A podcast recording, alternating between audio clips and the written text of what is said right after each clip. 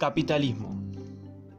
Sistema económico y social basado en la propiedad privada de los medios de producción, en la importancia del capital como generador de riqueza y en la asignación de los recursos a través del mecanismo del mercado.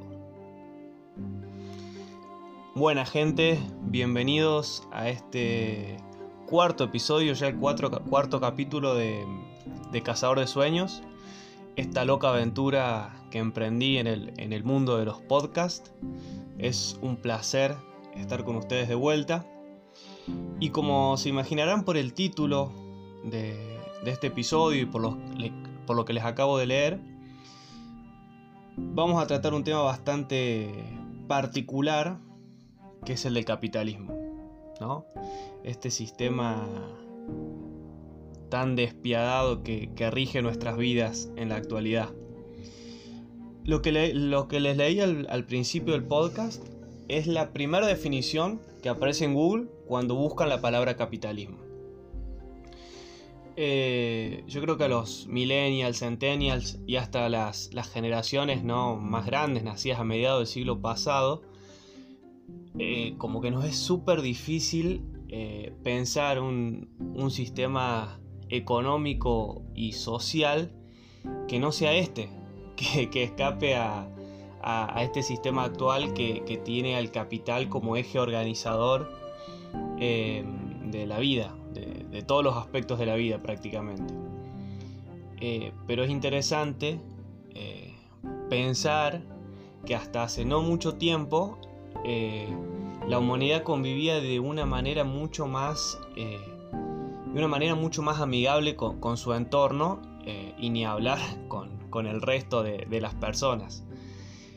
Eh, en el caso puntual de, este capítulo, preferí centrarme, ya les voy a explicar bien por qué, en los aspectos negativos en el plano ambiental del capitalismo. Eh, no recuerdo si, yo lo, comenté en el primer episodio, en la presentación, eh, muy mal lo mío, la verdad muy mal. Eh, pero bueno, yo soy de la provincia de Córdoba, Argentina.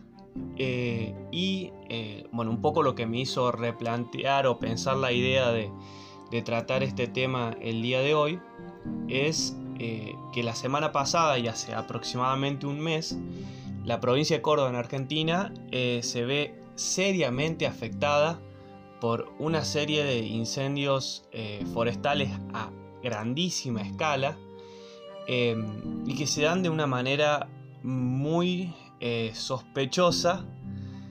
Eh, se dan todos en distintos focos al mismo tiempo.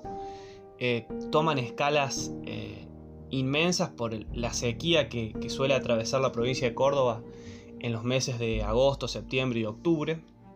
Y que es una constante que se repite hace años.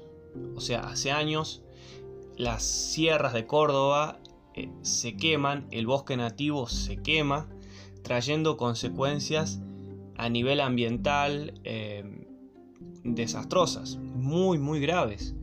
Eh, y es algo que los políticos, tanto a nivel nacional como provincial y, bueno, a menor escala también municipal, hacen total, totales oídos, oídos sordos. Porque claramente hay algo atrás que, que son terminan siendo cómplices, creo, de, estos grandes negociados.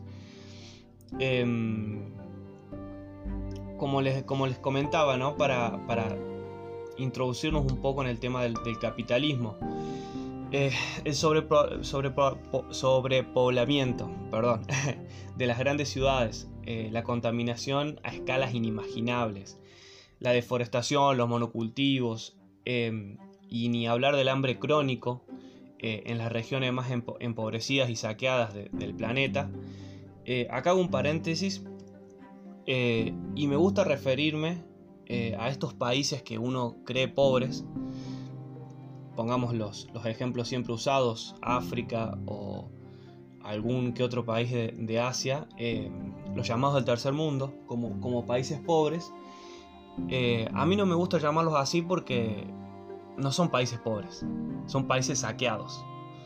Son países con muchas riquezas eh, naturales, pero que con este contexto actual, con este sistema pirata, se podría decir, lo que hicieron los grandes, las grandes potencias a nivel mundial desde hace siglos es vaciar todas sus reservas.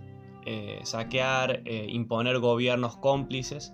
Entonces, eh, por eso me refiero a, zonas empobrecidas o saqueadas. Em, bueno, la extinción de flora y fauna, entre muchos ítems más, son algunas de las graves y devastadoras consecuencias que, trae este sistema a la, a la actualidad. un sistema que creo, bueno, no es algo, es una percepción mía, sino que es algo que hace el sistema, es acumular ganancias ampliando mercados a cualquier costo y sin eh, tener presente o ni siquiera contemplar eh, la destrucción del planeta eh, como, como, un medio, como, como un fin para llegar a esos objetivos. Es algo que ni siquiera se piensa desde esta postura.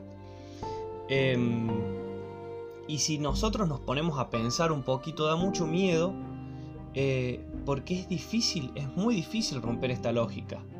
Es muy difícil salirse de este sistema y mirar o intentar ver con ojos positivos eh, eh, a un futuro, a un futuro de, al futuro de nuestro planeta.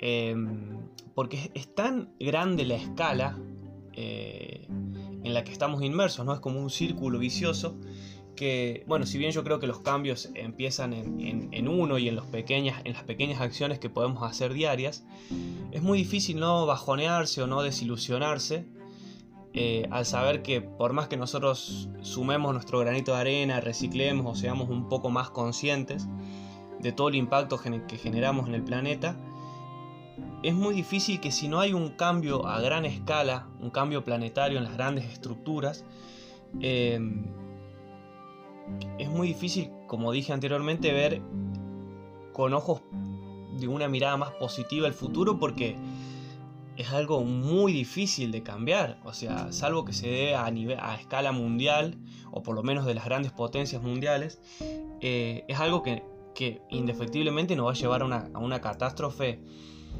eh, ni siquiera a nivel país, eh, sino a nivel especie humana. Es así de simple, así de terrorífico. Em, bueno, como, como, les venía diciendo y contando eh, los casos puntuales de, de, los incendios en Córdoba, es algo que se repite siempre, todos los años, en la misma época. Se sabe que son intencionales, Em, pero bueno, atrás de ellos también hay grandes negociados, inmobiliarios y agropecuarios principalmente. Em, y bueno, seguramente otros más que, yo desconozco. Pero entre los agropecuarios por la, el monocultivo de la soja, que se da mucho en el sur de la provincia de Córdoba, y los grandes desarrollos inmobiliarios, em, nada, ven una forma de hacerse esas tierras a un bajo precio y evadiendo la ley de protección de bosques nativos, los incendios forestales. Em, que más, mm, o sea, sorpresivamente, ¿no? Una vez que, que estos bosques se quemaron, que ya no existen más, la ley deja de protegerlos. ¡Oh! ¡Qué casualidad! ¿No? Em, pero bueno, esto, esta, este caso que les traigo para comentarles hoy es, es básicamente una reducción de escala. Es achicar la mirada en, algo más puntual, en algo que nos queda cerca, eh, que podemos ver. O sea, yo vivo en la ciudad de Córdoba capital y, los días de incendios grandes se puede ver el humo en, en, el cielo, como si fueran nubes o neblina y en realidad es humo.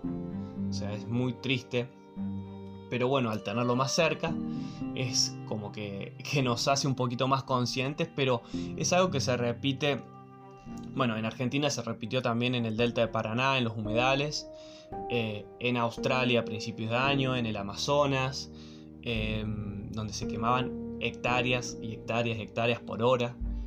Eh, en Galicia, en España también, eh, hubieron grandes incendios este año. Em, es algo, una constante en, nuestro planeta. Eh, por ejemplo, un dato que, me había parecido muy, muy, muy, eh, muy loco y muy exagerado es que a, a comienzo del siglo pasado, del 1900, la provincia de Córdoba contaba con alrededor de 12 millones de hectáreas de bosque nativo.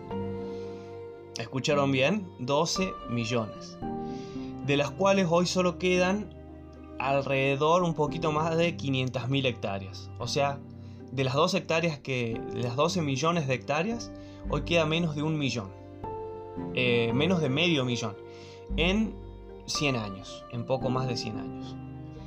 Eh, es, es realmente una locura, es inimaginable pensar la cantidad y la extensión de, de territorio. Ojo, no digo que, solamente se, esta reducción del, territorio, del, bosque nativo, eh, se haya dado por, por los incendios, pero sí también por eh, desarrollos inmobiliarios a gran escala, deforestaciones masivas antes de que existiera una ley de, bosques. Eh, bueno, es bien sabido que la, que la industria de, de la leña y del carbón a principios, no, en el periodo entre guerras, entre el 1919 y, 1935, eh, y 1939, eh, generó básicamente la desaparición casi completa de, las grandes extensiones de bosque nativo que se, encontraban en el oeste de Cordobés.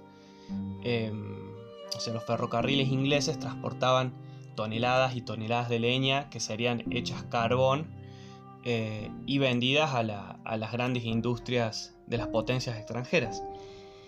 Eh, es la verdad que es, es una locura y asusta eh, tomar un poquito de, dimensión del territorio y de la extensión de los territorios que se están, que están perjudicando. Ni hablar si tenemos en cuenta la desaparición de la flora y fauna local, cómo eso afecta a, los animales eh, silvestres que viven y que por culpa de esto eh, se quedan sin su sin su hábitat natural. Y ni hablar bueno de, la, de la función que cumplen los, los árboles y, este bosque como un modo de, enriquecer el suelo, de prevenir eh, inundaciones, de mm, limpiar básicamente la atmósfera, porque somos seres vivos que respiramos oxígeno y que eso viene de, los árboles. no vamos a respirar soja ni, nada, eh, respiramos oxígeno. Em, la verdad que, da, mucha pena. Eh, y es algo que por ahí en los países, eh, yo pensaba, ¿no? Los países desarrollados, de Europa, o bueno, América, Norteamérica, eh, mantienen esta supuesta calidad de vida a costa de los países del tercer mundo, donde, donde instalan sus, industrias, donde tercerizan y, explotan a la, población local a, manos de, con costos de, mano de obra y de producción bajísimos. Eh, bueno, esto se puede ver en las grandes eh, industrias textiles del sudeste asiático, en India, eh, con, eh, con, las industrias tecnológicas y hasta en, la misma Sudamérica. Em, pero es básicamente es, barrer y esconder la, mugre, la, suciedad debajo de la alfombra, porque es algo que, tarde o temprano eh, las consecuencias van a terminar afectando todo el planeta, eh, sin distinción de, continente o de, clase social o de ingreso.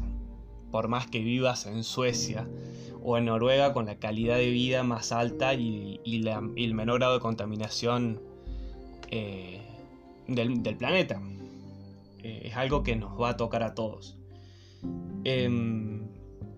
Bueno, esto, este cambio climático va a, traer, va a terminar trayendo consecuencias eh, desastrosas en el, en el, corto y en el mediano plazo. Ya ni siquiera hay que pensar como, como se pensaba hace 50 años que, las consecuencias del supuesto, en ese momento supuesto cambio climático, iban a ser eh, muy en el futuro, sino que es algo que directamente está, va a afectar y ya está afectando a, los hijos, a nuestros hijos o nuestros nietos. Em, o sea, es algo de 100 años. Eh, ya vamos a poder estar viviendo en carne propia las consecuencias de, este sistema.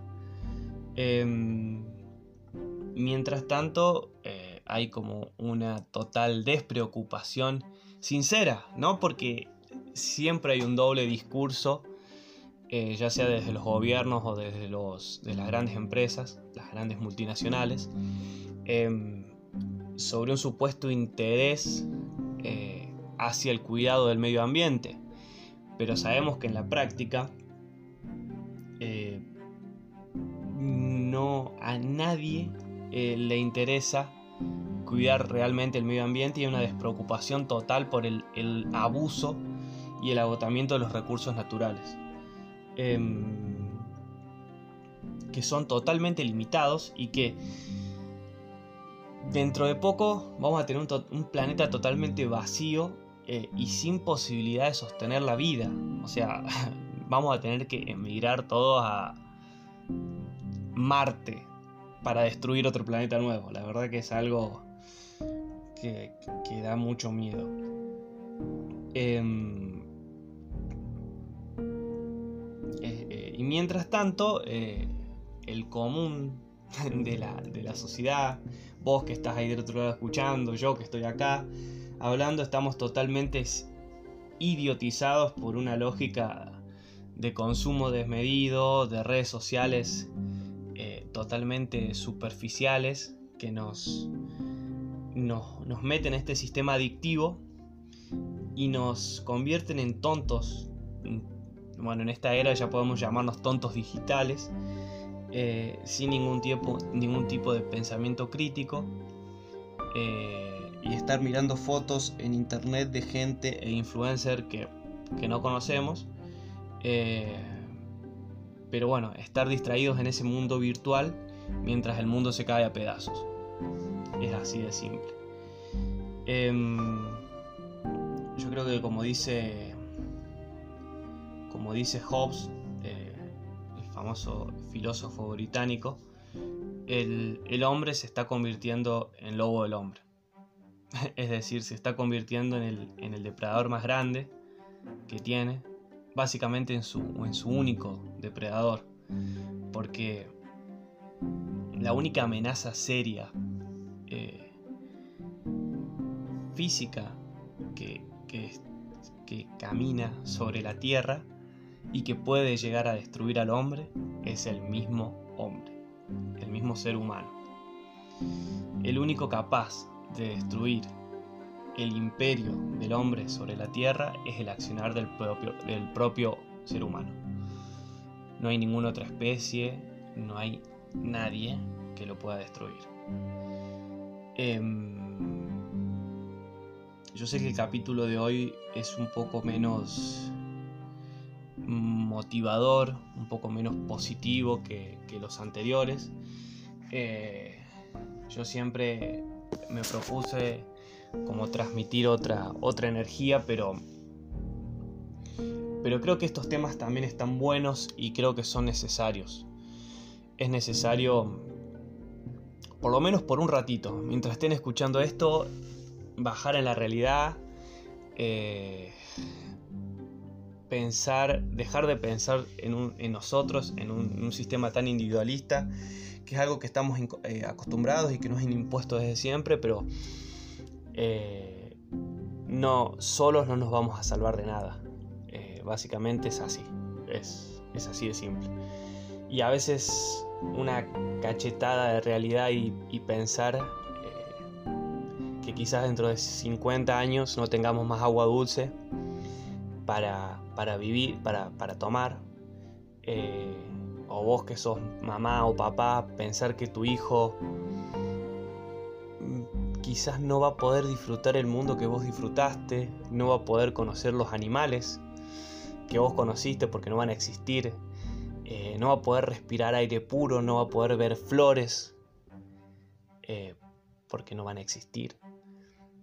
Eh, o va a sufrir todas las consecuencias de vivir en ciudades totalmente contaminadas, eh, con desechos químicos, industriales, en una atmósfera totalmente viciada, quizás nos hace replantearnos un montón de cosas. Vos que sos abuelo, eh, vos que, que tirás la basura en la calle, vos que, a vos que te gusta o que no pensás en el medio ambiente, pero ojo, no, no por, por ser malo, sino porque es lo que nos enseñaron como algo normal, como algo que nunca se va a acabar. Vivimos mucho en, micro burbujas de realidad, en nuestro entorno, en que nuestro entorno no cambia, no muta y que siempre va a ser igual. Pero lamentablemente va a llegar un punto donde, donde nuestro planeta no va a dar abasto, no va a dar abasto eh, y va a decir basta. Y en ese momento va a ser demasiado tarde. Porque ni siquiera los multimillonarios van a poder comprar un poquito de oxígeno y aire puro porque no va a haber. No van a poder comprar ni medio litro de agua, por más plata que tengan porque no va a existir. Esta es la cruda realidad en la que estamos inmersos. Este es el sistema en el que vivimos. Y es un sistema que al menos que nosotros abramos los ojos, nos va a destruir como especie. Y va a destruir todo lo lindo y lo hermoso que tiene este planeta. Muchas gracias por escucharme. Me pone muy feliz que estén ahí del otro lado. Y, nos encontramos en el, en el, próximo capítulo, en el episodio número 5 ya, de, de Cazador de Sueños. Muchas, muchas Gracias.